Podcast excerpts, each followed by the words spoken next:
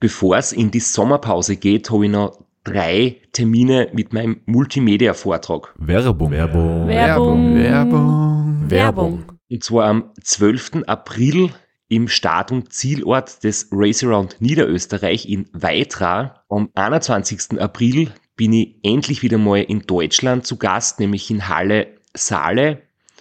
Und nach fünf Jahren Pause bin ich am 25.05. wieder in Kärnten. Und zwar in der Artbox in St. Gertraud bei Franschach. Es gibt ein paar Highlights vom Race Across America, Einblicke in meinen 24-Stunden-Rekord und natürlich ganz viel Anekdoten, teilweise auch sehr lustige, aus meinen beiden Teilnahmen beim Transcontinental Race. Wir haben sicher auch Zeit zum Plaudern, zum ein bisschen Fachsimpeln und gemeinsam einen schönen Abend zu genießen. Ihr findet alle Infos, alle Termine auf meiner Website auf www.christophstrasser.at. Dort gibt's auch die Links und die Möglichkeit, Tickets zu kaufen. Bis bald. Werbung. Werbung. Werbung. Werbung. Werbung Ende. Podcastwerkstatt. Herzlich willkommen bei Sitzfleisch dem 24-Stunden-Urlaubspodcast mit Christoph Strasser und Florian Kraschitzer.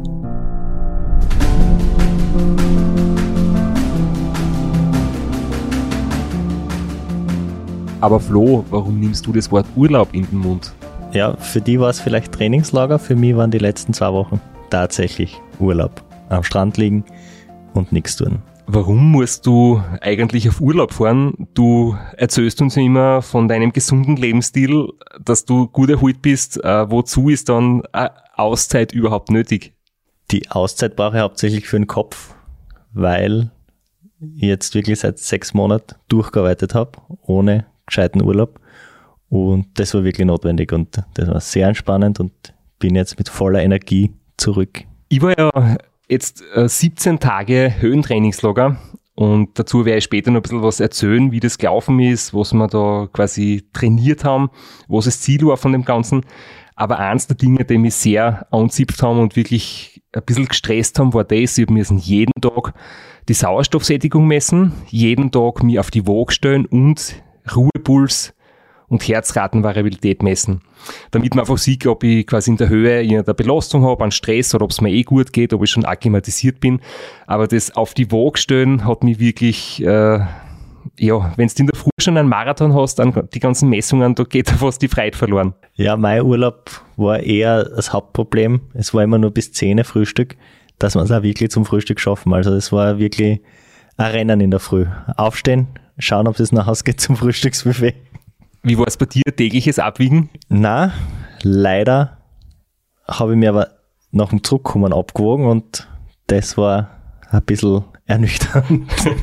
Hast du nicht auf die Ernährung geschaut oder bist du wieder in dein Ernährungsmuster vom RAM 2015 zurückgefallen, wo du als Spitzenreiter der Crew wirklich gut zugelegt hast? Ich habe natürlich schon auf meine Ernährung geschaut, aber so ein Frühstücksbuffet ist natürlich egal, wie gesund du bist, wenn man es ein bisschen übertreibt mit den Mengen, dann geht es gleich mal ein bisschen nach oben das Gewicht. Und leider habe ich meine praktischen Travel Bags von Athletic Green schon aufgebraucht, weil wenn man vor dem Frühstück einen grünen Smoothie von Athletic Greens trinkt, dann hat man so ein bisschen ein Sättigungsgefühl und dann übertreibt man es nicht so am, am Buffet.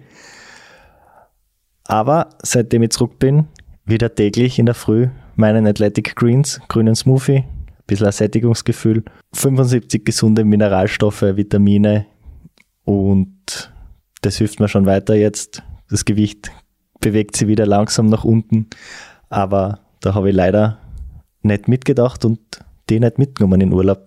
Aber das heißt, du hast jetzt wieder ein Ziel vor Augen, du hast das 14 Tage gut gehen lassen, hast in vollen Zügen sozusagen das Leben genossen, hast deine Nährstoffe, die du sonst immer brav zuführst, ein bisschen die Speicher aufgebraucht und legst jetzt wieder nach und steigst wieder um auf gesundes Essen und hast ein Ziel vor Augen, wieder gutes Gewicht zu erreichen? Ja, nicht nur gutes Gewicht, so erholt mein Geist jetzt ist nach dem Urlaub, muss ich auch wieder schauen, dass ich meinen Körper ein bisschen auf Vordermann kriege und dafür ist Athletic Greens genau das Richtige. Äh, mit dem Code athleticgreens.com slash Sitzfleisch könnt ihr auch einen Jahresvorrat an Athletic Greens bestellen oder einen Monatsvorrat oder ein Testpaket. Und wenn ihr über den Link in unseren Shownotes einsteigt und bestellt, kriegt ihr einen Jahresvorrat an Vitamin D gratis dazu und die praktischen Travel Packs, die ich leider vergessen habe, wofür ihr jetzt noch büßt. Aber wahrscheinlich kennt man auch, wenn man sich gesund ernährt und sein Smoothie trinkt, äh, trotzdem zunehmen. Das heißt, jetzt ist keine Garantie, ist kein Fettblocker. also es empfiehlt sich trotzdem auf sich zu schauen, auf die Ernährung zu schauen und nicht auf den Sport zu vergessen, weil du hast jetzt ja dein Radl nicht mitgehabt, oder? Du hast quasi auch noch deinen äh, umgeknickten Knöchel fertig auskuriert und warst jetzt nicht sehr aktiv. Naja, der Weg zum Strand, das war nicht ohne, vor allem über den heißen Sand. Da habe ich schon ein paar, ein paar schnelle Schritte braucht, aber sonst war ich eher faul, ja. Ganz im Gegensatz zu mir, mein Trainingslager im Engadin in der Schweiz, das ist uh, so ein, ein Hochtal, wo man eigentlich auf 1800 Meter ist und dann rundherum halt wahnsinnig viel scheine Berge und Pässe hat. Es war zum Radlfahren wirklich herrlich, es war das Wetter fein, es hat so 15, 20, manchmal 25 Grad, also wirklich angenehm kühl, nicht so ein, ein Offenhitz wie da jetzt bei uns wieder in Graz. Und es war eben einerseits gut zu trainieren, möglicherweise einen kleinen Leistungszuwachs zu erreichen. Ich mache das jetzt auch zum ersten Mal, ein Höhentraining, wirklich um zu schauen, gehen die Werte, die Leistungswerte dann nach oben. Ist es wirklich so, dass ab 1800 Meter, wenn man da 14 Tage oder länger ist, der Körper dann besser Sauerstoff transportiert? Und das zweite Züber nämlich auch für mein großes Ziel im Herbst, die 24 Stunden und die 1000 Kilometer, das mache ich dann auf einer Höhe von 1800. Und jetzt war einfach das Ziel zu schauen, geht's mir dann gut? Merke ich da Einschränkungen? Macht mir das irgendwie zu schaffen oder kann ich mich da recht bald wieder wohlfühlen auf der Höhe. Und jetzt sind wir schon mittendrin in unserem Thema der heutigen Folge. Wir haben es jetzt einmal im Brainstorming genannt, Faszination 24 Stunden. Also wir werden zuerst ein bisschen über 24 Stunden Rennen, über 24 Stunden Rekorde ganz allgemein sprechen und dann haben wir für euch zehn unverzichtbare Tipps für das eigene 24-Stunden-Rennen. Weil es jetzt nämlich zu zwei ganz großen Sportevents kommt, nämlich es stehen zwei 24-Stunden-Rennen ins Haus, ähm, zwei der drei großen in Österreich, nämlich das 24-Stunden-Radlrennen in Christkirchen. Das startet jetzt am Wochenende 10. 11. Juli und 14 Tage später, am 23. 24. Juli, das 24-Stunden-Rennen in Keindorf. Das heißt, wenn der Podcast veröffentlicht wird, haben die Kurzentschlossenen da draußen noch einen Tag Zeit, um sich nachzunennen und noch schnell nach Christkirchen zu fahren und dort am 24-Stunden-Rennen teilzunehmen.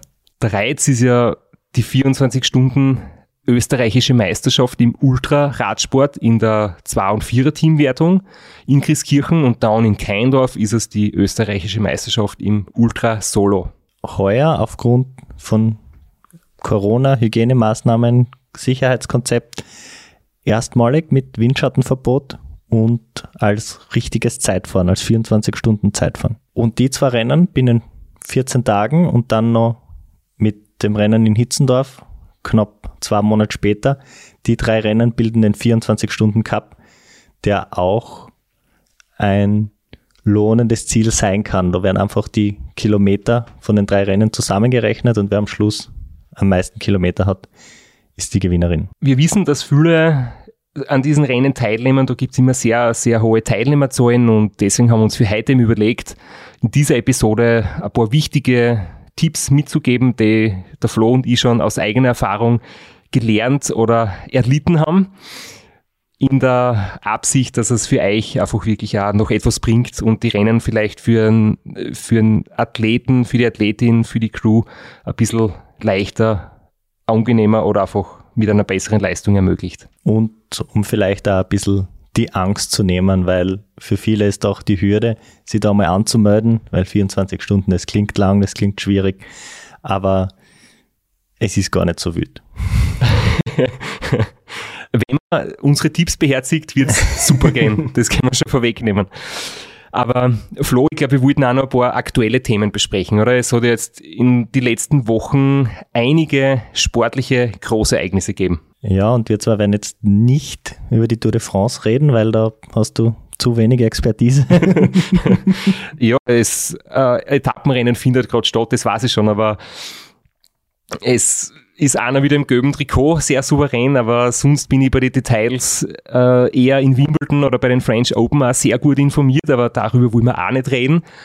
Und über das Fußballturnier, das noch stattfindet, wollen wir auch nicht reden. Weil, bis das ausgestrahlt wird, alles wahrscheinlich, was wir sagen könnten, überholt ist. Aber was, über was wir jedenfalls reden wollen, ist, während unserer Urlaube hat das Race Across America stattgefunden. Wir haben per WhatsApp uns intensiv ausgetauscht und jetzt wollen wir vielleicht unsere Gedanken vielleicht ein bisschen mit euch teilen. Es war heuer aufgrund der Corona-Situation, aufgrund des Einreiseverbots für Europäerinnen ein sehr spezielles Rennen. Es war nicht sonderlich dicht besetzt, es waren nicht sehr viele Teilnehmer, Teilnehmerinnen, aber es ist trotzdem wert, dass wir uns da jetzt ein bisschen unterhalten drüber. Es hätte wahrscheinlich niemanden überrascht. Wir haben ja selber mit der Beatrix Adlitzer in unseren beiden Episoden mit ihr gesprochen über Nicole Reist, über ihre Ausgangssituation, dass sie seit langem wieder mal eine Frau ist, die wirklich also in die Favoritenrolle ein bisschen gesteckt wurde der ein Gesamtsieg zugetraut worden ist. Es hat sich eben abgezeichnet, dass ähm, ja, das Teilnehmerfeld vielleicht so besetzt ist, dass sie mit ihren Top-Zeiten der letzten Jahre da wirklich realistische Chancen hat, äh, den gesamtersten Platz zu erreichen.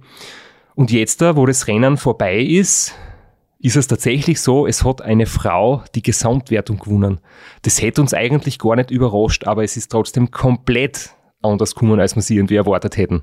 Es hat nämlich nicht die Frau, von der man es erwarten konnte, wo man Hoffnung haben konnte, dass sie es wirklich gewinnt, sondern eine komplett andere, die wir irgendwie nicht auf der Rechnung gehabt haben. Die Gesamtsiegerin war Lea Goldstein oder Goldstein, kommt aus Kanada bzw. aus Israel, hat eine sehr spannende Biografie hinter sich, hat schon einmal das Ram gewonnen, nämlich 2011 da weiß ich noch, da bin ich mit ihr im gleichen Rennen gefahren. Früher sind die Frauen einen Tag vor die Männer gestartet und ich habe sie dann irgendwo kurz vom Halfway Point überholt, kurz mit ihr geplaudert. Mittlerweile starten Männer und Frauen zur gleichen Zeit. Ähm, also so habe ich sie ja im Prinzip kennengelernt. Nur es war halt heuer wirklich so speziell. Es waren insgesamt zwölf Solo-Athleten am Start und davon waren zwei Frauen und zehn Männer.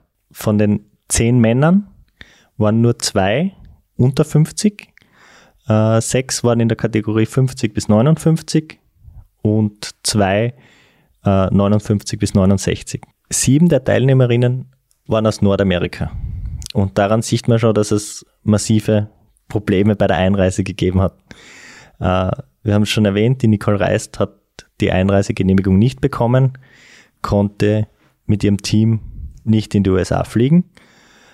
Äh, geschafft haben es unter anderem zwei Dänen unter Valerio Zamboni, der in Monaco wohnt. Ja, ich habe da ein paar Insider-Infos auch noch. Also es waren zum Beispiel nur zwei Österreicher, die starten wollten, der Kurt Matzler aus Tirol und der Markus Brandl. Die haben auch nicht einreisen dürfen. Es hat im Prinzip niemand aus Europa einreisen dürfen und es ist nach wie vor gleich, weil es gibt die Einreisebedingungen aktuell in Amerika, dass jemand, der die 14 Tage vor der Einreise im Schengen-Raum, also grob gesagt in Europa, verbracht hat, darf nicht nach USA. Und ich habe dann mit dem Valerio jetzt leider nicht geschafft. Er ist dann ausgeschieden bei der Time Station 8. Und ein paar Tage nach dem Rennen habe ich mit ihm ein WhatsApp geschrieben. Wir kennen uns auch recht gut und haben gefragt, wie es ihm geht, ob er sich wieder erholt hat. Er hat mir dann eben auch erzählt, was bei ihm genau passiert ist. Das Rennen war heuer extrem, extrem heiß. 2015 war das bisher heißeste Ram, jetzt so von den letzten 15, 20 Jahren.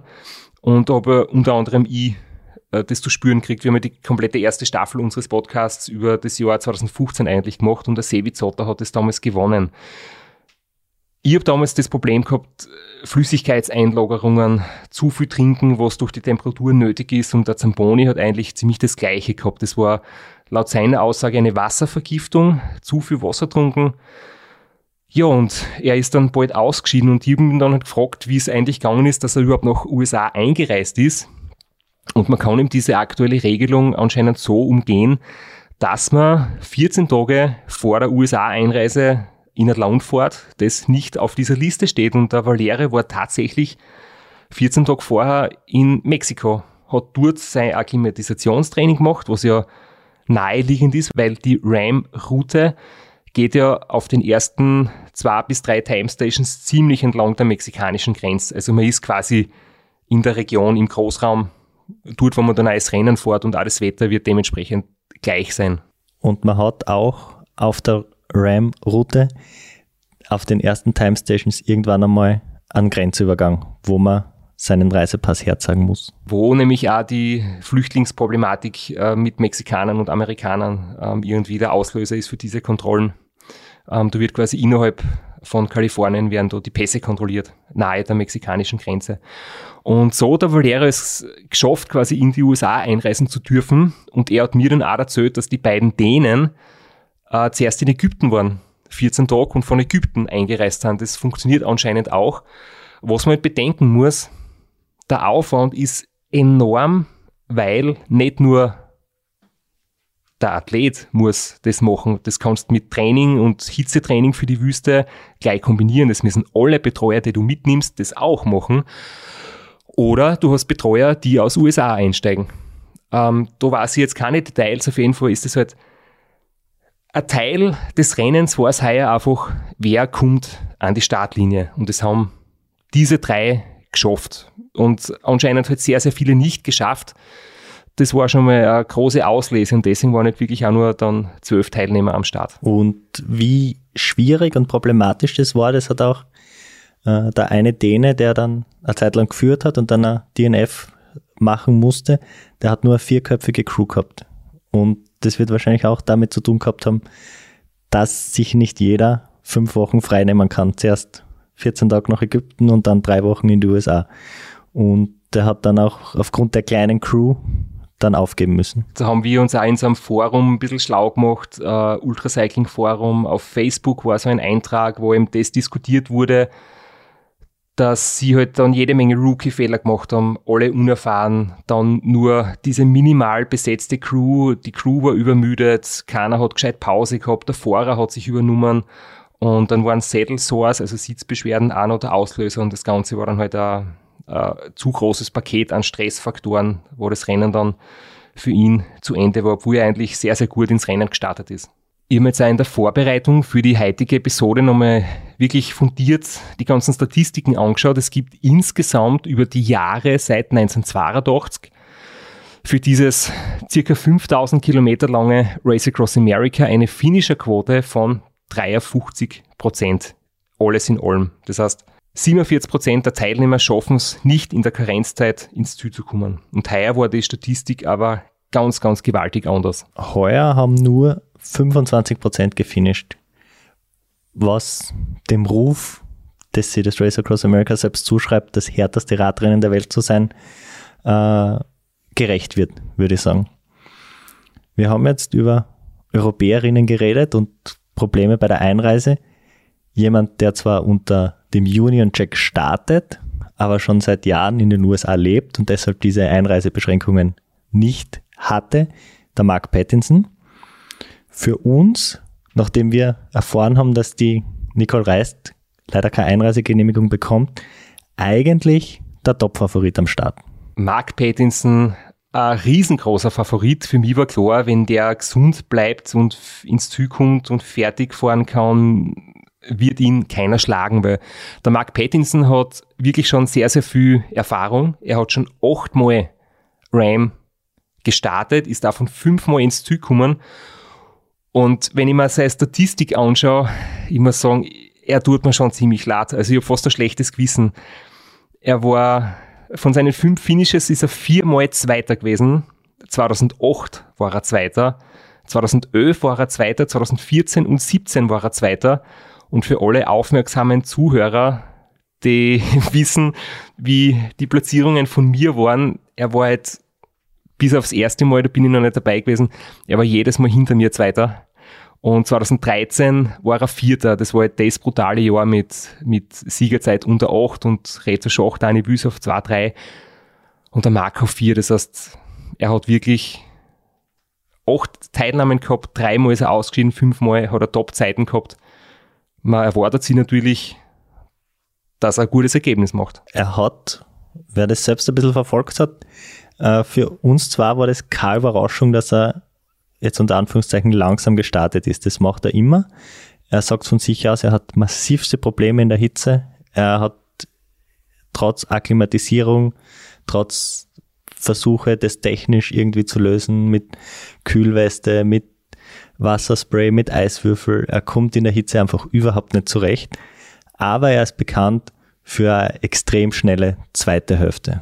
Also er hat auch schon zweite Hälften gehabt, wo er schneller war als du. Ja, genau. Vor allem in den Appalachen die letzten ein bis zwei Tage war er eigentlich immer gleichwertig oder sogar schneller als ich. Ich kann mich noch ganz genau erinnern, 2011 bin ich in Führung liegend und auch durch die Appalachen gefahren und ich habe so das Rennen mitverfolgt, wie es hinter mir zugeht. Da war es ganz knapp. Gerhard Gulewitz, Marco Ballo waren auf Platz 2 und 3 und der Mark Pattinson war auf 4 oder 5. Und der hat dann am letzten Tag alle überholt. Der ist dann noch Zweiter geworden.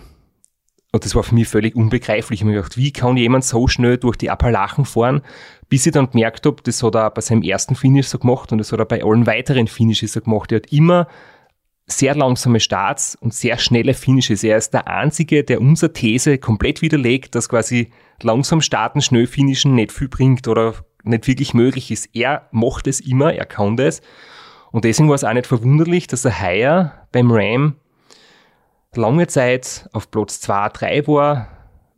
Dann war die Lea Goldstein in Führung, er war kurz dahinter, dann war er kurz vorne. Sie haben sie gematcht, die Führung getauscht bis er schließlich 500 Meilen vor dem Ziel ähm, aufgeben hat müssen. Knieschmerzen und hat dann eingangs der Appalachen, wo wir uns gedacht haben, jetzt wieder quasi sich den Sieg holen, war es dann für ihn leider zu Ende.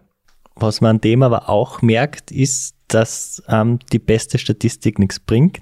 Man muss das Ram erst fertig fahren. Man kann sie von seinen vergangenen Erfolgen nichts kaufen. Das haben wir 2015 gelernt. Und das sieht man jetzt auch ganz klar an dem Ergebnis von Mark Pattinson. Und um noch einen anderen Österreicher reinzuholen, auch der Gerhard Gulewitz hatte eine ähnliche Statistik. Ganz oft Zweiter waren, hat schon den Spitznamen gehabt, Fastest Man to Never Win the Ram.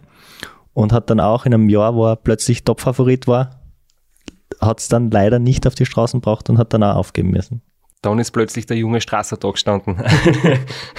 Aber ja, und was man beim Ram auch noch diskutieren muss, das ist ein bisschen ein schwieriges Thema, ist das Thema, was bei Mark Pattinson eintroffen ist. Er war am zweiten Tag des Rennens kurz im Krankenhaus. Es ist ihm katastrophal schlecht gegangen. Er hat einen Hitzeschlag gehabt, laut der Website äh, dehydriert und hat dann eine Infusion kriege, Flüssigkeit, Kochsalzlösung und ist dann weitergefahren. Und da habe ich schon Meinungen gehört, die sagen, wenn jemand so schlecht beieinander ist und ärztliche Hilfe braucht, dann ist es eigentlich nicht wirklich in Ordnung, weiterzufahren. Ich weiß nicht, wie du das siehst. Ich denke, wenn es dabei blieben ist, dass er einfach ein paar Stunden im klimatisierten Krankenhauszimmer war und nur eine Kochsalzlösung gekriegt hat, dann sehe ich da kein Problem. Wenn er dann das okay kriegt, weiterzufahren, äh, finde ich das nicht bedenklich und habe da keine Einwände. Schwierig ist es halt, wenn da irgendwelche Antibiotika, Schmerzmittel, die auf der, auf der Band Substance Liste stehen, dann würde ich natürlich sagen, ist nicht zum Weiterfahren. Aber solange das Kochsalzlösung war und mit rechten Dingen zugangen ist, sehe ich da überhaupt keine Bedenken. Ich sehe das ganz gleich, weil man muss einfach wissen, dass bei dem Rennen es grundsätzlich erlaubt ist, wenn es medizinisch so schlecht geht, dass man Kochsalzlösung, also reine Flüssigkeit bekommen darf. Das ist in den Regeln festgeschrieben, weil da geht es einfach um Lebensgefahr und um Gesundheit. Normalerweise haben gute Teams an Sportarzt dabei. Das ist bei uns einmal so. Ich habe das ein einziges Mal gebraucht. Das war 2012. Da habe ich am ersten Tag auch komplett Scheiße ins Rennen gefunden. Mir ist dreckig gegangen. Ich, habe kotzen müssen. Und ich habe dann einmal Flüssigkeit gekriegt. Wenn du jetzt aber unterwegs bist und keinen Doktor mit dabei hast, dann ist das okay, finde ich, wenn man das in einer Ambulanz macht und dann weiterfährt, weil jetzt, wenn du im Wohnmobil bist und von deinem Arzt der Flüssigkeit bekommst, ist es im Prinzip das Gleiche. Aber so wie es bei mir gewesen ist, zum Beispiel 2015, wo man dann Medikamente kriegt wegen einem Lungenödem, dann ist für mich klar, darf man nicht mehr weiterfahren. Und so ist es auch. Das ist jetzt quasi nur Hintergrundinfo für alle, die sich denken, wie kann einer, der schon im Krankenhaus war, das Rennen noch fortsetzen? Wir haben es kurz angesprochen. Die Overall-Siegerin also die das gesamte Rennen gewonnen hat, nicht nur die Damenwertung, Lea Goldstein.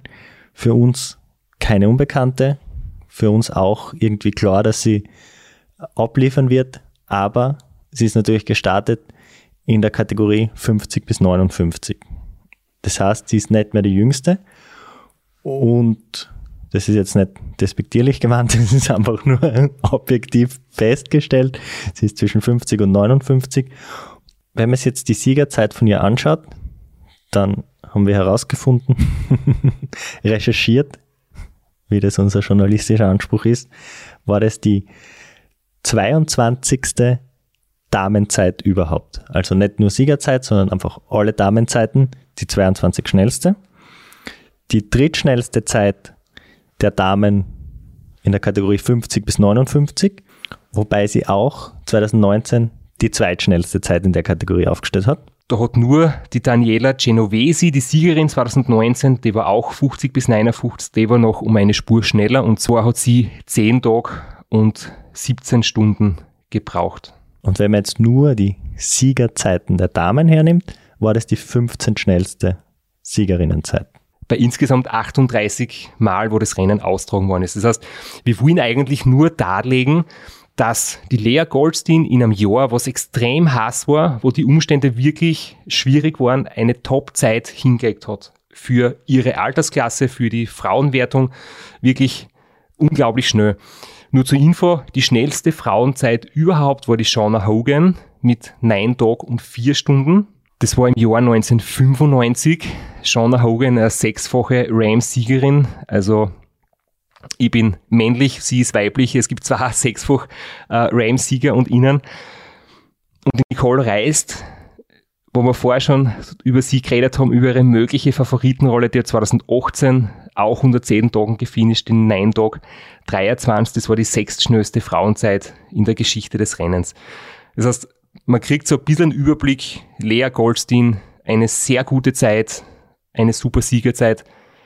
Aber wenn jetzt irgendjemand sagt, ähm, Siegezeit beim Ram, 11 Tage, 3 Stunden, eine Frau hat gewonnen, das ist irgendwie so langsam und das war die langsamste Siegezeit, wenn man jetzt die Gesamtwertung hernimmt, muss man einfach dazu sagen, es waren zwölf Leute am Start, es sind drei Leute durchgekommen, sie war die beste von den zwölf und die schnellste von den drei Finishern und sehr, sehr weit hinterm Durchschnitt war einfach die Siegezeit in der Männerkategorie. Werbung. Werbung. Werbung. Werbung. Werbung. Flo, bist du auch schon so aufgeregt, wenn du an den April denkst? Jedenfalls, äh, wenn du das gleiche meinst wie ich, dann bin ich schon sehr voller freudiger Erwartung. Voriges Jahr haben wir erstmals einen Live-Podcast gehabt und weil das einfach so ein super schöner Abend war, werden wir das wiederholen. Und zwar dieses Mal im Zuge des Neusiedlersee Radmarathons in Mörbisch. Ja, und zwar werden wir uns am Freitag, dem 19.04. im Strandhaus Mörbisch die Ehre geben und mit einem unglaublichen Überraschungsgast äh, einen Live-Podcast aufnehmen. Also allein schon wegen dem Gast bin ich so nervös. Ich hoffe, dass du nicht dich ins Publikum setzt äh, und zuhören wirst, aber ich muss sagen, der, der Gast ist wirklich grandios und ich würde sagen, wir hören einfach einmal, was er zu dem Ganzen sagt. Hallo, Johnny Holland hier. Heute stehe ich natürlich wieder am Start beim Neusiedlersee Radmarathon. Immer ein Highlight des Jahres. Nebenbei bin ich all live beim Podcast beim Neusiedler Radmarathon. Es wird mich natürlich riesig freuen, wenn ihr live dabei seid und dass wir vielleicht kurz über ein paar Höhepunkte aus meiner Karriere reden können. Sehen wir uns dann. Wer die legendäre Stimme noch nicht erkannt hat, das war Johnny Hogerland, legendärer Fahrradprofi und Pensionsbetreiber in Kärnten. Ja, und nach unter anderem dreimaliger Teilnahme oder Finish bei der Tour de France, jetzt auch im, in der Radmarathon-Szene sehr erfolgreich und sehr umtriebig. Und ja, wir freuen uns sehr, dass wir mit ihm äh, den Abend gestalten können. Und natürlich haben wir auch was zu gewinnen. Und zwar gibt es für zwei Personen jeweils ein Ticket und einen Startplatz für entweder Zeitfahren oder Radmarathon. Zeitfahren ist am Samstag, Radmarathon am Sonntag. Das heißt, es sind zwei Tickets, zwei Startplätze und gewinnen tun die, die folgende Frage richtig beantworten. Wie viele Tage ist Johnny Hogerland bei der Tour de France 2011 im rot-weiß gepunkteten Bergtrikot unterwegs gewesen? Schickt uns eine E-Mail an sitzfleisch.christophstrasser.at. Wir freuen uns auf eure Teilnahme, wir freuen uns auf äh, den Live-Podcast im Strandhaus und vor allem auf unsere Teilnahme, weil wir beide haben auch eine Startnummer und werden Samstag beim Zeitfahren dabei sein. Ja, und werden uns wieder mal mit den Besten der Szene messen. Du wahrscheinlich ein bisschen kompetitiver als ich, aber ich freue mich immer wieder, wenn ich mir aufs Zeitfahrrad setzen kann. Heuer bin ich ohne Scheibe am Start, weil du meine Scheibe ja verkauft hast. Vielleicht können wir nur in der Leihgeschäft einfällen. Werbung. Werbung. Werbung. Werbung. Werbung Ende. Der schnellste Mann der dann somit nicht Gesamtsieger geworden ist, wie in allen Jahren bis heuer, der hat eine Siegerzeit gehabt von 11 Tagen, 20 Stunden. Und ich krieg da fast Gänsehaut, äh, weil ich mir denke, das ist ein Wahnsinn. 11 Tage, 20 Stunden, das ist wirklich nicht schnell für einen Sieger, weil 12 Tage ist die Karenzzeit. Das heißt, das ist gerade noch in der Karenzzeit sich ausgegangen, dass der Männersieger reinkommen ist. Und der Zweitplatzierte in der Männerwertung, somit auch das Schlusslicht in der, in der Finisher-Liste. Zwei Stunden dahinter und somit nur mehr äh, knapp 100 Minuten vorm Cut-Off. Also gerade noch innerhalb der Karenzzeit. Ja, ist schon ein verrücktes Jahr und die beiden äh, Junioren, quasi die Nachwuchsfahrer unter 50, die haben es beide nicht ins Ziel geschafft und leider auch die beiden 60 plus haben es nicht ins Ziel geschafft. Es war ein brutales Ausscheidungsrennen. Und das kann man, glaube ich, einfach so, so stehen lassen. Ganz objektiv, sachlich erzählt sind jetzt da die Zeiten so, wie sie sind. Lea Goldstein war die Beste in dem Jahr, hat ein super Rennen geliefert und hat tatsächlich als erste Frau das Ram gewonnen. Und ich hoffe, ihr versteht das nicht falsch und hört auch den, den Respekt in unserer Stimme. In, in einem normalen Jahr, wo 20 Solo-Starter am Start sind, dann sind die, die zwar Finisher, für die ist es der Lebenstraum. Der Sieger der Herrenwertung hat schon zweimal versucht, hat es nicht ins Ziel geschafft, war jetzt sein dritter Versuch, hat gefinisht und das war von Anfang an sein Ziel. Und dass nicht so viele andere am Start waren, das ist nicht sein, sein kann man ihm nicht zum Vorwurf machen. Er hat für sich sicher das Maximum auserholt und sich einen Lebenstraum erfüllt und das nebenbei mitgenommen, den Sieg. Ja, definitiv. Und ich habe mit ein paar von unseren Freunden, die halt das auch mitverfolgt haben, ein bisschen diskutiert, so nach dem Motto, sollte man so Rennen überhaupt starten? So wenig Teilnehmer, was hat das für einen Stöhnwert? Ich finde, die persönliche Leistung von jedem, der das macht und der ins Ziel kommt, ist ja nach wie vor ganz gleich. Das ist was riesengroßes, das ist ein Lebenstraum. Und vielleicht hat nicht jeder, der jetzt heuer am Start war, die Möglichkeit, nächstes Jahr wieder zu fahren und das zu verschieben sondern die haben das heuer gemacht. Es war super, dass die Organisatoren das durchgeführt haben, diesen Teilnehmern den Traum ermöglicht haben, das zu finishen. Und ich glaube, wir können froh sein, dass es das Rennen gegeben hat und hoffen natürlich auch, dass viele von den eigentlich 40 Teilnehmern, die angemeldet waren, ähm, dann in die nächsten Jahre am Start stehen und dass das die nächsten Jahre wieder mehr Teilnehmer anzieht. Wir hoffen, nächstes Jahr erwarte ein sehr, sehr schnelles Rennen, weil es gibt Teilnehmerinnen, die jetzt ihren Traum schon zweimal verschoben haben und wenn die nächstes Jahr am Start sein werden, die werden top vorbereitet sein. Und da erwarte ich mir sehr viele Teilnehmer. Das wird sicher ein wahnsinnig spannendes Rennen nächstes Jahr.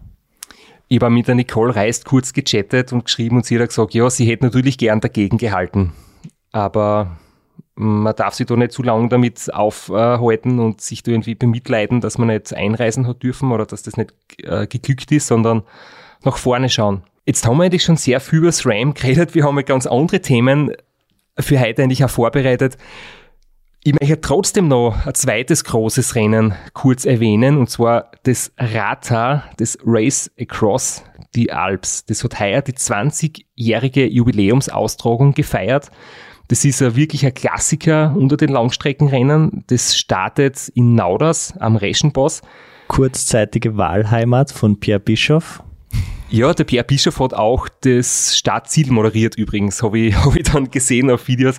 Ähm, die Strecke ist halt wirklich ein Klassiker. 525 Kilometer, 14.000 Höhenmeter, 11 Alpenpässe, also wirkliche Kaliber, äh, große, große Berge, die meisten über 2000 Meter hoch, Stilfer Joch, Gavia Pass, Bernina Pass, Italien, Schweiz, Österreich, wirklich äh, unglaublich schweres Rennen. Du sagst 14.000 Höhenmeter. Nur zum Vergleich, das RAM, je nach Roadbook, je nach GPS-Messung, hat so zwischen 30 und 35.000 Höhenmeter auf der zehnfachen Distanz. Ja, und man kann es anders vielleicht auch vergleichen. Es ist ungefähr zweieinhalb Mal Ötztaler Radmarathon. Ich habe das Rennen selber dreimal gemacht. Ich finde es wirklich cool und ich habe äh, einen unserer Freunde in Lukas Kienreich versucht anzufeiern, nachdem er uns beim Race Around Niederösterreich am Semmering angefeiert hat. Ja, ich war dort, während ich auf Trainingslager war, habe in der Nacht vorbeigeschaut, habe die ersten beiden, die Führenden versammelt, habe den Robert Müller, der mit uns schon zwei super Episoden gemacht hat, angefeiert, der dann Dritter geworden ist. Der Lukas ist dann ein bisschen langsamer gewesen, als man am Anfang erwarten dürfte. Er hat sensationell schnell gestartet, hat dann in der zweiten Hälfte ein paar Minuten liegen lassen und es war für mich ein interessantes Erlebnis, mitten in der Nacht am Benina Post zu stehen, Teilnehmer anzufeiern. Ich habe nicht gesehen, wer daherkommt. In der Schweiz hat man kein Datenroaming, jetzt habe ich keinen GPS-Tracker schauen können. Du siehst nur einen Scheinwerferkegel auf dich zukommen und im letzten Moment siehst du eigentlich, wer da jetzt am Radl sitzt. Und ich wollte mit Lukas ein Stickerl ein paar Meter mit Radl fahren, um ihn halt mit ihm ein bisschen zu plaudern. Und dann bin ich da am Radl gesessen und dann ist der Robert Müller gekommen, dann sind andere Teilnehmer gekommen und erst dann habe ich von den Lukas getroffen und bin mit ihm ein Stickerl mitgefahren. Jedenfalls, die Entwicklung von dem Rennen ist unfassbar. Die Siegerzeit heuer von Dominik Schranz, einem Tiroler, war 20 Stunden und 3 Minuten. Das ist ein Schnitt von 26 kmh. Über elf riesige Alpenpässe. Vielleicht einfach, um die Entwicklung, die du ansprichst, kurz zu verdeutlichen. Du bist es gefahren. Was war deine schnellste Zeit?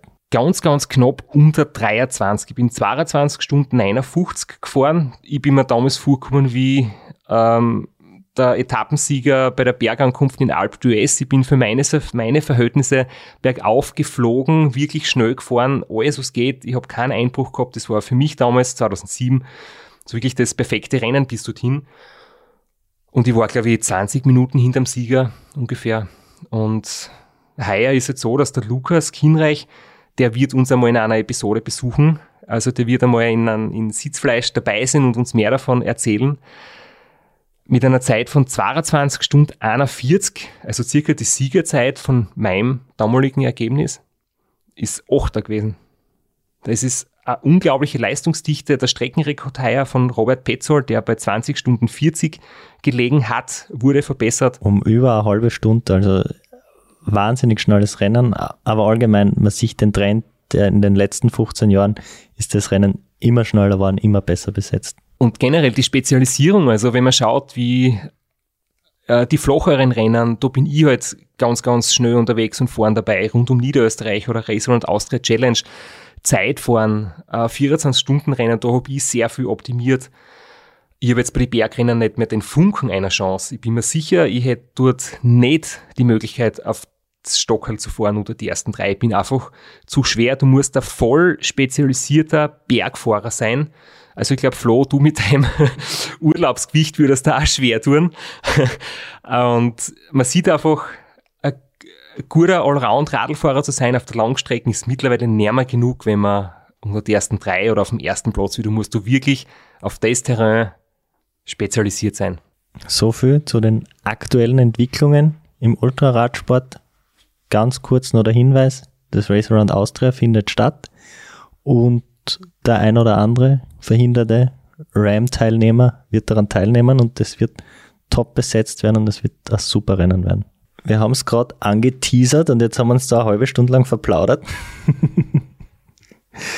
also wir haben gesagt, es finden jetzt aktuell in den nächsten zwei Monaten drei 24-Stunden-Rennen in Österreich statt. Und wir haben es immer wieder erwähnt in dem Podcast für Anfängerinnen, die mit dem Ultrasport beginnen wollen, die sich das, die mal reinschnuppern wollen, ist ein 24-Stunden-Rennen einfach der perfekte Start. Es geht um nichts, unter Anführungszeichen. Es sind relativ kurze Runden. Man kann zwischenzeitlich hinsetzen. Wenn man das Verpflegungspaket mitnimmt, hat man 24 Stunden lang ein Buffet, es gibt eine Dusche, es gibt ein Klo. Äh, man fährt ein paar Runden, man setzt sich hin. Man kann auch durchfahren, wollte ich nur sagen. Also gibt alle Möglichkeiten, aber es ist zumindest weitaus einfacher, da einmal reinzufinden. Man, man kann schnell fahren, muss aber nicht. Genau, es ist ein sehr niederschwelliger Zugang einfach. Das will ich damit sagen. Es braucht niemand vor so einem Rennen an, äh, Angst haben. Die Startgelder sind moderat und man meldet sich einfach an, schaut sich das an, fährt schnelle Runden, schießt sie ab und fährt dann aber langsame Runden. Und kann das zum Beispiel wirklich ohne Betreuer machen? Es gibt immer wieder Teilnehmer, die entweder selbst bei der Lavestation kurz stehen bleiben, Flaschen anfüllen, dann weiterfahren oder die sie bei ihrem Auto am Parkplatz ihr eigenes äh, ihr Kühlbox irgendwo im Kofferraum äh, deponiert haben, im Vorbeifahren dann kurz eine Minuten stoppen, wieder nachtanken. Also da sind sehr, sehr viele Dinge möglich und deswegen auch immer sehr viele Teilnehmer zahlen. Das sind ja wirklich immer äh, mehrere hundert Teilnehmer am Start. Es gibt bei den meisten Rennen auch, zum Beispiel in Christkirchen gibt es noch die Sechs-Stunden-Wertung und in Keindorf auch noch drei Stunden, sechs Stunden und zwölf Stunden Wertung plus Teamfahrer. Das ist wirklich riesengroß und viele Zuschauer, cooles Rahmenprogramm, da ist wirklich was los. Und super Stimmung und äh, Genau, und wir hoffen, wir haben jetzt sehr vielen da draußen darauf Lust gemacht.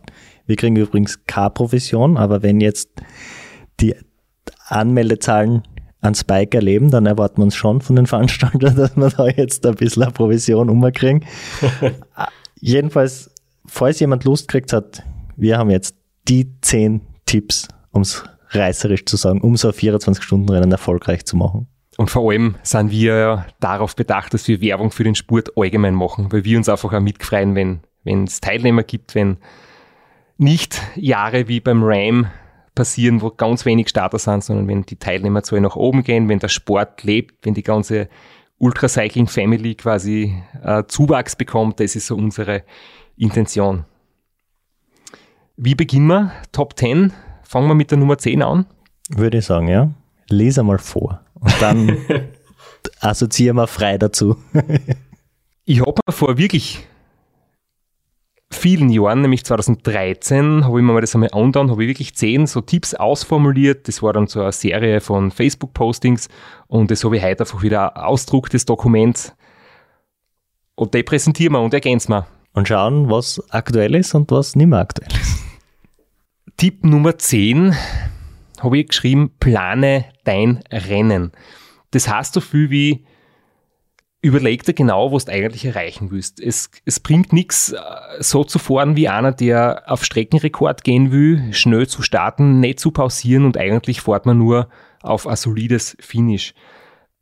Sondern man muss wissen, was habe ich drauf, was will ich erreichen und dann einfach sich das Rennen durchüberlegen. Also Rundenzeiten sich ausrechnen, vielleicht eine halbe Stunde oder Stunde Pause einzuplanen, sie von vornherein vorzunehmen, dass man sich in der Nacht einmal 20 Minuten umzieht oder was Warmes trinkt, wenn es kalt wird. Also einfach genug Zeit einplanen für diverse kurze Pausen und dann mit realistischer Durchschnittsgeschwindigkeit, realistischer Leistung, falls man Leistungsmessung hat, einfach reinzustarten und nicht wie einer fahren, der glaubt, der Hummelmodus wird angeworfen und dauert dann bis zum Ende der 24 Stunden. Ich glaube, zum Pacing kommen wir noch extra, aber immer bedenken, üblicherweise, heuer aufgrund von Corona gibt es unterschiedliche Regelungen bei den unterschiedlichen Rennen, da braucht man jetzt nicht genau eingehen, aber üblicherweise gibt es einen Massenstart und vor allem starten die Staffeln in der gleichen Gruppe. Und es ist nicht schlau, sich an die Vierer, Achter, Sechser Staffel anzuhängen und mit denen ein paar schnelle Runden zu fahren, weil man büßt dafür. Aber wenn du sagst, plane dein Rennen, was können so Ziele sein? Ich kann es aus meiner Erfahrung sagen, wie ich 24-Stunden-Rennen begonnen habe. Mein erstes Ziel war mal bei meinem ersten 24-Stunden-Rennen einfach 24 Stunden durchfahren. Ohne speziell jetzt also eine Kilometeranzahl im Kopf gehabt zu haben, sondern einfach nur 24 Stunden am Radl sitzen. Mit halbe Stunde Pause, 20 Minuten Pause zwischendrin schon, aber einfach einmal wach bleiben und durchfahren. Das war eins meiner ersten Ziele. Und kurz vorm Glocknermann habe ich mir gedacht, also super passt, einfach, ich versuche, ich mache mal einen Test, wie geht es mir nach einer Schlafpause. Und habe dann einfach eine Stunde geschlafen, um, um das zu testen. Es war sowas, was man machen kann und bin draufgekommen, geschlafen wird nicht. Ich hab, bin nach der Schlafpause nicht mehr in die Gänge gekommen. Ich war komplett am Ende.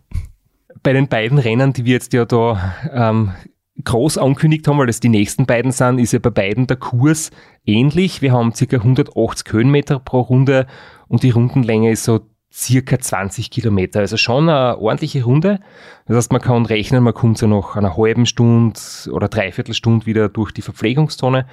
Und es bietet sich schon an, im flachen Bereich in einer Gruppe mitzufahren wegen am Windschatten. Aber nicht unbedingt im Anstieg vielleicht. Das heißt, ich habe einfach auch gemerkt, in den Anstiegen mein Tempo fahren, wo ich mich wohlfühle und dann, wenn sich das Feld so in die Länge zieht und es entstehen ganz viele kleine Gruppen, drei Personen, fünf Personen, zehn Personen, wenn dann in der Ebene wieder Gruppen überholt, kann man da im Windschatten sie anhängen. Aber nicht bergauf in der ersten Spitzengruppe mit attackieren, das ist vielleicht kein guter Start ins Rennen. Wenn jemand wenig Erfahrung hat, in der Gruppe zu fahren, vielleicht einfach sich mal rantasten, kleinere Gruppen mitfahren, ein bisschen schauen und nicht im größten Backel mit 20 Leuten, die alle versuchen, möglichst schnell zu sein, dort mitzufahren. Das ist dann auch zu stressig, das ist dann auch von der Konzentration her zu anstrengend, dass man sehr schnell müde werden wird. Und dieses Fahren in der Gruppen hat auch einen Sicherheitsaspekt, weswegen zum Beispiel bei diversen Rennen, da lohnt es immer Blick ins Reglement ganz genau, sind eben diese Zeitvorräder oder einfach Triathlon-Aufleger, Zeitvoraufleger am Lenker nicht erlaubt, wenn man da eine schlechtere Radlbeherrschung hat und nicht bremsbereit ist. Das heißt, bei den meisten dieser Rundstreckenrennen, wo im, in, in der Gruppe gefahren werden darf, bleibt man am Oberlenker, am Unterlenker, aber halt nicht auf den Aerobars. Tipp Nummer 9. Bestreite viele Rennen. Ich lese das jetzt einfach vor. Trotz vieler Trainingskilometer wirst du mental und körperlich nie die Belastung eines Ultracycling-Rennens erleben. Viele Rennen helfen deinem Team und dir Erfahrung zu sammeln. Damit habe ich im Prinzip gemeint, wenn man jetzt natürlich ambitioniert ist, wenn man sagt, man will da ganz vorn dabei sein, man will wirklich die Leistung perfekt äh, optimieren, auf Stockerl fahren, auf Sieg fahren, dann ist natürlich Erfahrung ganz wichtig. Jetzt haben wir vorher gerade gesagt, wir reden da jetzt, wir machen zehn Tipps für Einsteiger trotzdem ist es so, es wird mit jedem Rennen ein bisschen besser gehen. Man lernt dazu, man hat Fehler gemacht, die man beim nächsten Mal nicht mehr machen wird. Und vor allem auch die Betreuer kennen das dann mit der Zeit immer besser. Wobei die Betreuer natürlich bei einem Rundstreckenrennen einen komplett anderen Stellenwert haben. Dort hat man es hat einfach viel einfacher. Es ist für die Betreuer wie Urlaub fast. also man sitzt äh, 30, 45 bis 50 Minuten am Streckenrand und muss dann einmal ein Trinkflaschen, ein Gel, ein Riegel raushalten. Aber was schon wichtig ist, ist einfach diese Erfahrung. Weil beim 24-Stunden-Rennen, wo der Startgeld 100 Euro kostet, es irgendwo in 100, 200 Kilometer mit dem Auto erreichbar ist, sind die Kosten sehr gering und ein Fehler tut nicht so weh. Wenn's, wenn man ein Rennen fährt, wo 1000 Euro Startgeld sind wo man eine Crew braucht, wo man ein Mietauto braucht, wo man vielleicht ein Wohnmobil braucht. Und dort macht man einen vermeidbaren Fehler, dann tut das halt richtig weh. Und wenn man aber zum Beispiel Ernährungskonzepte, Schlafpausen, Räder, verschiedene Rad-Setups testen will, sind solche Rennen, 24-Stunden-Rennen einfach ideal dafür. Und wenn wir jetzt gerade von Betreuern reden, gut ist, ein Ernährungskonzept auch zu haben. Das wäre eigentlich noch beim vorigen Punkt dabei, bei, bei der Planung, dass man sagt, jede Runde gibt es eine Trinkflaschen, jede Runde gibt es eine Kleinigkeit zum Essen, ein Ensure, ein Panaceo, was auch immer. Jedenfalls, ein erfahrener Betreuer weiß dann schon, es wird tagsüber wärmer, da braucht er mehr zum Trinken. Es wird in der Nacht kälter, da braucht er weniger zum Trinken. Und trotzdem ist es zum Beispiel auch gut, ein Handy dabei zu haben, hoffentlich mit einem äh, Freisprechanlage, also mit Kopfhörer oder mit so einem Terrano-Funkgerät, wie auch immer, dass man sich vielleicht bei der halben Runde kurz beim Betreuer meldet und sagt, okay, ich brauche das, ich brauche das andere, äh, das bitte vorbereiten, dass man dann im Vorbeifahren auch wirklich die Sachen griffbereit kriegt und griffbereit hat. Und auch Sachen, die man vielleicht am Anfang, Sachen, die man gar nicht so am Schirm hat. Brillengläser, transparente für die Nacht oder so gelbe oder orange für die Nacht. Weil gerade im Sommer, wenn es dämmert, wenn es finster wird, sehr viele Insekten, da will man vielleicht nicht ohne Radlbrille unterwegs sein. Tipp Nummer 8. Ein Thema, das wir schon oft besprochen haben, siege da jetzt wieder, und zwar ist die Frage Körper oder Kopf, und da habe ich das damals so lustig geschrieben, glaube niemanden, der behauptet, dass die Psyche viel wichtiger ist als die Fitness. Meiner Meinung nach liegt die Ver Verteilung bei 33% Körper, 33% Kopf und 34% Crew. Und solange es dort körperlich gut geht, geht es da im Kopf gut. Und das Team kann eben auch verhindern, die Betreuer, dass es da quasi, dass du in ein Loch fällst, in ein mentales oder körperliches. Und jetzt haben wir eigentlich über die Abstimmung zwischen BetreuerInnen und, und FahrerInnen eh schon gesprochen, aber das wirklich nochmal, um das zu unterstreichen. Und es ist auch wichtig, dass es der Crew gut geht. Also zumindest ein Campingstuhl, vielleicht ein Sonnenschirm, eine Kühlbox mit Cola oder irgendwas. Also man muss sollte schon auch ein bisschen schauen, dass der Crew gut geht, weil 24 Stunden können lang sein, vor allem im Sommer in der, in der größten Hitze. Und wenn sie es irgendwie einrichten lässt, also wenn man es jetzt nicht selber betreut, ähm, vielleicht eine zweiköpfige Crew zumindest. Äh, wir haben eh schon mal die Geschichte erzählt von dir mit deinem Bruder in Deutschland. Und ein Kogi. Und ich habe auch mal nur ein 12-Stunden-Rennen äh, nur von meinem Bruder betreut. Und da haben wir im Campingbus auf der Donauinsel geschlafen und irgendwo in der Nähe ist so ein Disco. Und mein Bruder hat gesagt, nein, er geht noch in die Disco und ich bin dann schon am Start gestanden und mein Bruder weit und breit nicht zu sehen und dann ist er äh, ziemlich zerstört mit seiner Kühlbox und seinem Campingsessel dann daherkommen und hat mich dann zwölf Stunden lang betreut. Und es ist ihm aber nicht gut dabei gegangen. Mit einer zweiten Person wäre das vielleicht, oder die wären noch länger fort gewesen. Vielleicht hätten es dann noch After Hour gemacht, wer weiß. Ich glaube, in Keindorf gibt es nicht so große Diskos wie in Wien und in Christkirchen auch nicht, aber ja, ich glaube, die Grundbotschaft ist schon, mit einer guten Gesellschaft ist es für die Betreuer während der, der Rennen einfach witziger und im Fahrradlager zum Beispiel ist ja sehr viel los, im, im Festzelt, wo äh, die Teams dann wechseln und da ist überall gute Stimmung. Das heißt, man kann sich einfach einen Platz suchen, wo, wo was los ist, was witzig ist, wo man sich gern aufhaltet. Man muss nicht 24 Stunden allein äh, unter einem Baum am Streckenrand sitzen, ganz abgeschottet. Das ist wahrscheinlich ein bisschen eine zache Partie. Tipp Nummer 7, reißerisch betitelt mit schwache Beine. Fragezeichen. Äh, Im Rennen weiterfahren, im Training pausieren. Also ganz einfach gesagt, wenn es da im Training schlecht geht, dann fährt man heim, legt sie auf die Couch, eventuell legt man einen Ruhetag ein. Wenn es einem im Rennen schlecht geht, dann muss man einfach durchdrücken und einfach weiterfahren oder versuchen weiterzufahren, solange es vernünftig möglich ist. Im Training ist eben wichtig, auf seinen Körper zu hören. Sonst wird der Trainingserfolg nicht eintreten. Aber im Rennen darf ich jetzt nicht, äh, soll ich nicht gleich Pause machen, sondern da ist eben eher das Motto, vielleicht langsamer werden, weiterfahren, aber nicht unbedingt absteigen und stehen bleiben. Und, und das wird dann so schwierig, wieder in die Gänge zu kommen. Da geht wirklich viel Zeit verloren. Wir reden jetzt wiederum von einer Ambition für eine super Platzierung. Wenn man sagt, man will einfach nur 24 Stunden dabei sein, ist das okay. Aber grundsätzlich nicht so lang fahren, bis man komplett am Ende ist. Und wenn man merkt, es wird schwierig, es wird ungut, dann ein bisschen vom Gas runtergehen, einen Gang zurückschalten und mit einem reduzierten Tempo draufbleiben und weiterfahren. Man darf aber auch nicht erwarten, dass 24 Stunden, egal wie fit man ist, spurlos an jemanden vorbeigehen. Es kann sein, dass die Hände taub werden. Es kann sein, dass der Hintern wehtut. Es kann sein, dass der Rücken zwickt, der Nacken zwickt, dass die Füße vielleicht taub werden. Solange das im Rahmen ist und ertragbar, kann man ruhig weiterfahren. Weil, wenn das eine Art Saisonhighlight ist, dann kann man danach einmal eine Woche sie auskurieren. Und wir haben einmal schon über das Thema Bike-Fitting geredet und uns da fast ein bisschen in ein Fettnäpfchen verirrt, wo wir gesagt haben, äh, ein bisschen Kreuzweh ist normal, ein bisschen Rückenschmerzen, das, das passt schon.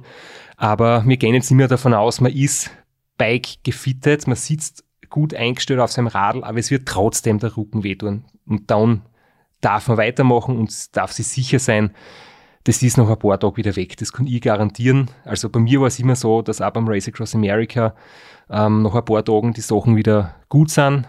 Außer man sitzt wirklich komplett falsch am Radl und, und ist total falsch eingestellt. Dann kann man natürlich sich schon Schaden zufügen, aber das will man eigentlich von vornherein jedem empfehlen, das checken zu lassen.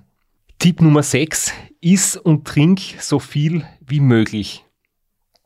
Der Flo kriegt gerade ganz leicht an die Augen. äh, wahrscheinlich kann man sogar zu viel essen. Es kann dann wahrscheinlich auch schlecht werden während der Fahrt, aber in 98% der Fälle ist es so, gerade auch im Sommer, wo es dann so heiß ist und wo man vielleicht äh, nicht so einen großen Appetit hat, dass man zu wenig isst und zu wenig trinkt und sich dann ja, unvermeidbar in ein Loch fährt, dass man einen Hungerast kriegt, dass man unterversorgt ist, dass man die ersten zwei, drei Stunden in der Euphorie das nicht merkt. Da fährt man schneller, als man eigentlich glaubt, da verbraucht man mehr Kalorien, die Speicher sind bald leer und dann, wenn man merkt, hoppala, es geht irgendwie mit meiner Leistung und mit meinem Wohlbefinden bergab, ist es ganz schwierig, das wieder aufzufüllen und, und aufzuholen. Deswegen von vornherein bis zu ein Liter in der Stunde trinken, bis zu 500 Kalorien in der Stunde zu sich nehmen. Und wer das lang durchhaltet, Fitness ist ein limitierender Faktor, aber der wesentlich bedeutendere ist das, dass relativ bald deine Energiespeicher verbraucht sind und du mit dem Nachfühlen quasi nicht nachkommst. Und dann hilft dir die beste Fitness nichts, wenn der Tank leer ist. Tipp Nummer 5. Vertraue deinem Team. Selbst wenn, also ich lese es zuerst vor und dann tue ich dazu assoziieren. Mache alles, was sie dir sagen. Diskutiere nicht. Jetzt hat man nicht meinen bösen Blick an den Straps gesehen. Dein Team hat den Überblick, sie sehen und verstehen die Rennsituation viel besser. Sie entscheiden, wie du dich ernähren sollst, wann und wie lange du pausieren darfst. Der Fahrer soll treten und nicht denken. Ist jetzt ein bisschen reißerisch formuliert, gerade wenn man jetzt vielleicht einen Rookie dabei hat im Team. Aber der, der Grundtenor, den würde ich hundertprozentig unterschreiben. Vor allem ist es in so einem 24-Stunden-Rennen, wenn man jetzt wirklich auf eine Platzierung fährt, teilweise nicht so einfach, den Überblick über die Rennsituation zu behalten. Man sieht nicht immer, wann die anderen Pausen machen, man weiß nicht genau, ob alle nur in der gleichen Runde sind. Deswegen einfach aufs Team hören. Und gerade der erste Punkt, den wir vorher erwähnt haben mit dem äh, Plan, den man haben soll und auch jetzt vorher gerade mit der Ernährung. Das heißt, wenn da der Betreuer eine Flaschen gibt, der hat sich überlegt, du brauchst jede Stunde eine neue Flasche, der hat vielleicht sogar ein Protokoll mitgeschrieben, wie viel du schon gegessen, trunken hast, idealerweise. Und dann wäre es keine gute Idee zu sagen, ich mag nicht, ich habe gerade keinen Appetit, sondern da muss man sich dann ein bisschen überwinden und auf das hören, was der Betreuer quasi sagt, weil der einfach auch den Überblick hat in dem Fall. Und ich frage mich nur, hast du auf deinen Bruder gehört, der nach einer durchzechten Nacht dich betreut hat oder war das vielleicht eine Ausnahmesituation? Nein, ich habe schon auf ihn gehört. Es war, ähm, wie gesagt, ein Zwölf-Stunden-Rennen und es war eine sehr kleine Runde und ich habe wirklich genau gewusst, wo ich stehe, wie fit ich bin und ich habe gewusst, ich führe meine Altersklasse an und das war mehr als mehr als ich erwartet habe. Und irgendwann bin ich halt dann doch langsamer geworden, weil ich den zweiten im Griff gehabt habe und bin einfach dem hinterhergefahren. Und irgendwann schreit er mir von der Seite an, ich soll, ich bin nur mehr Zweiter und ich soll gefälligst Gas geben, einfach damit ich schneller fahre, da habe ich nicht auf ihn gehört.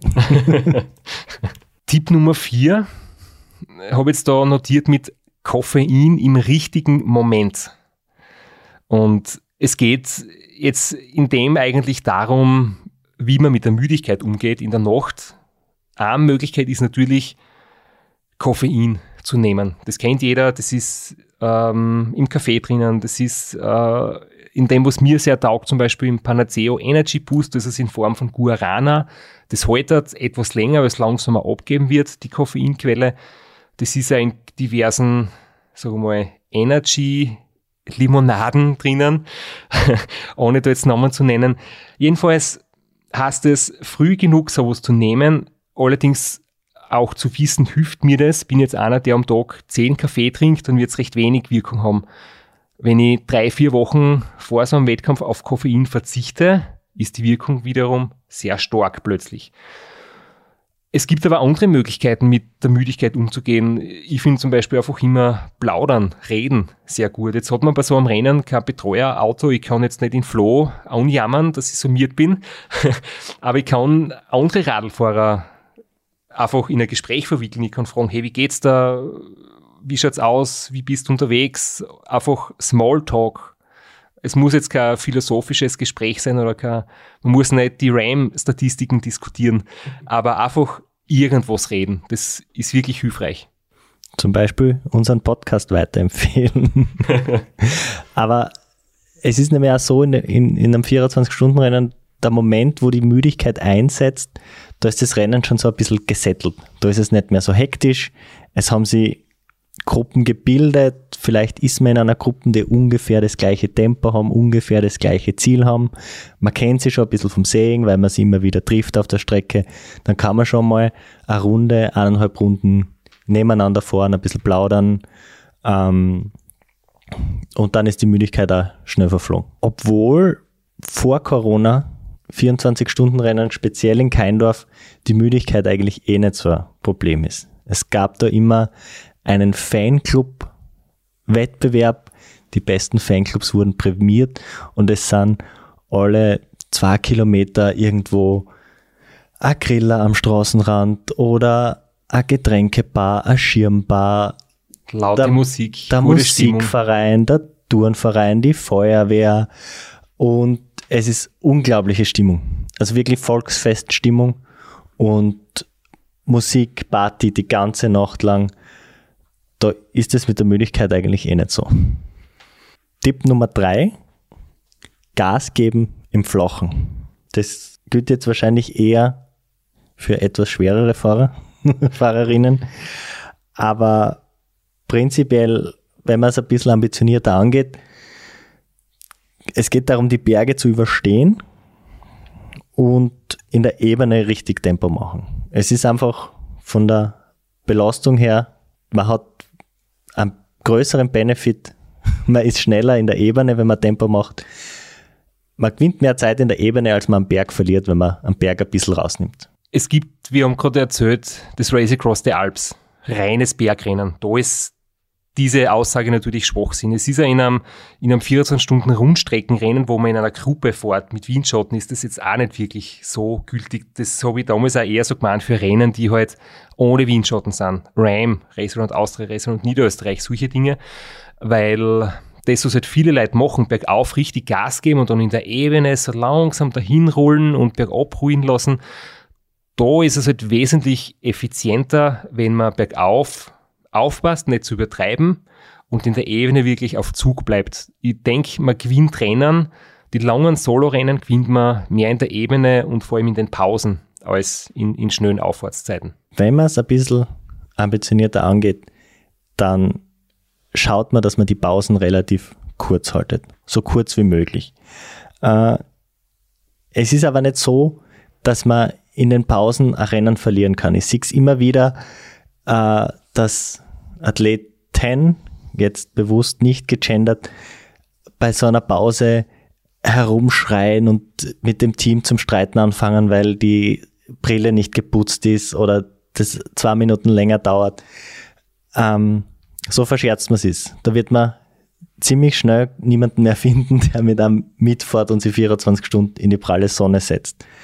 Äh, aber man kann schon ein paar Abläufe einüben oder einfach, vor allem bei Rennen mit kurzer Runde, wenn man einmal die Brille verpasst, man fährt dann einfach acht Kilometer ohne Brille und versucht die Übergabe ein zweites Mal. Und wenn man mal eine Trinkflaschen verpasst auf einer kurzen Runde, dann ist das auch kein Drama.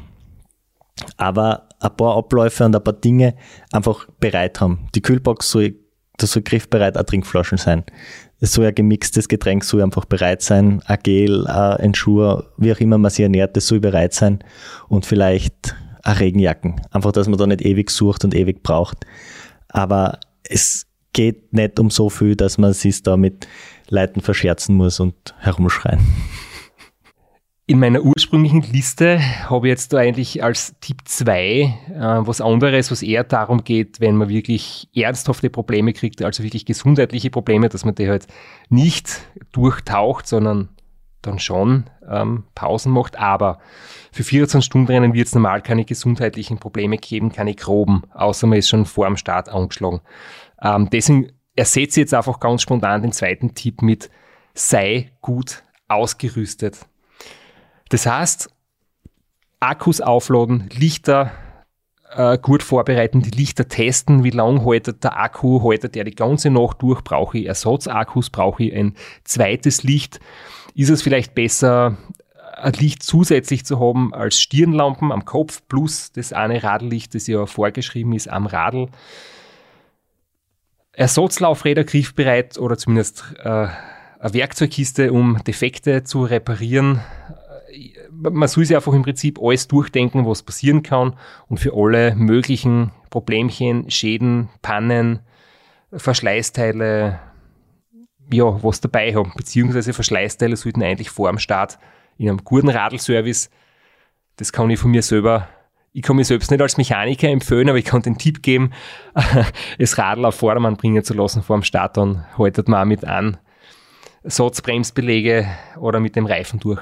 Und selbst wenn es tagsüber wie heute 35 Grad hat, es kann sein, dass es gerade am Land, wo sie die Hitze nicht in den Gebäuden staut, äh, kalt wird. Oder zumindest, wenn man dann ein bisschen übermüdet wird und lang am Radl sitzt, so ein Kältegefühl eintritt. Und vielleicht hat man eine Windwesten oder eine Ärmlinge, vielleicht sogar ein Hauberl oder ein Stirnbandel griffbereit. Du hast gesagt, du hast das 2013 geschrieben, da war das wahrscheinlich mit den Lampen und Akkus noch ein bisschen ein größeres Thema als jetzt. Ich kann mir erinnern, bei meinen ersten 24-Stunden-Rennen hatte ich einen riesen Scheinwerfer mit einem riesen Akku-Pack, das gerade einmal drei Stunden gehalten hat.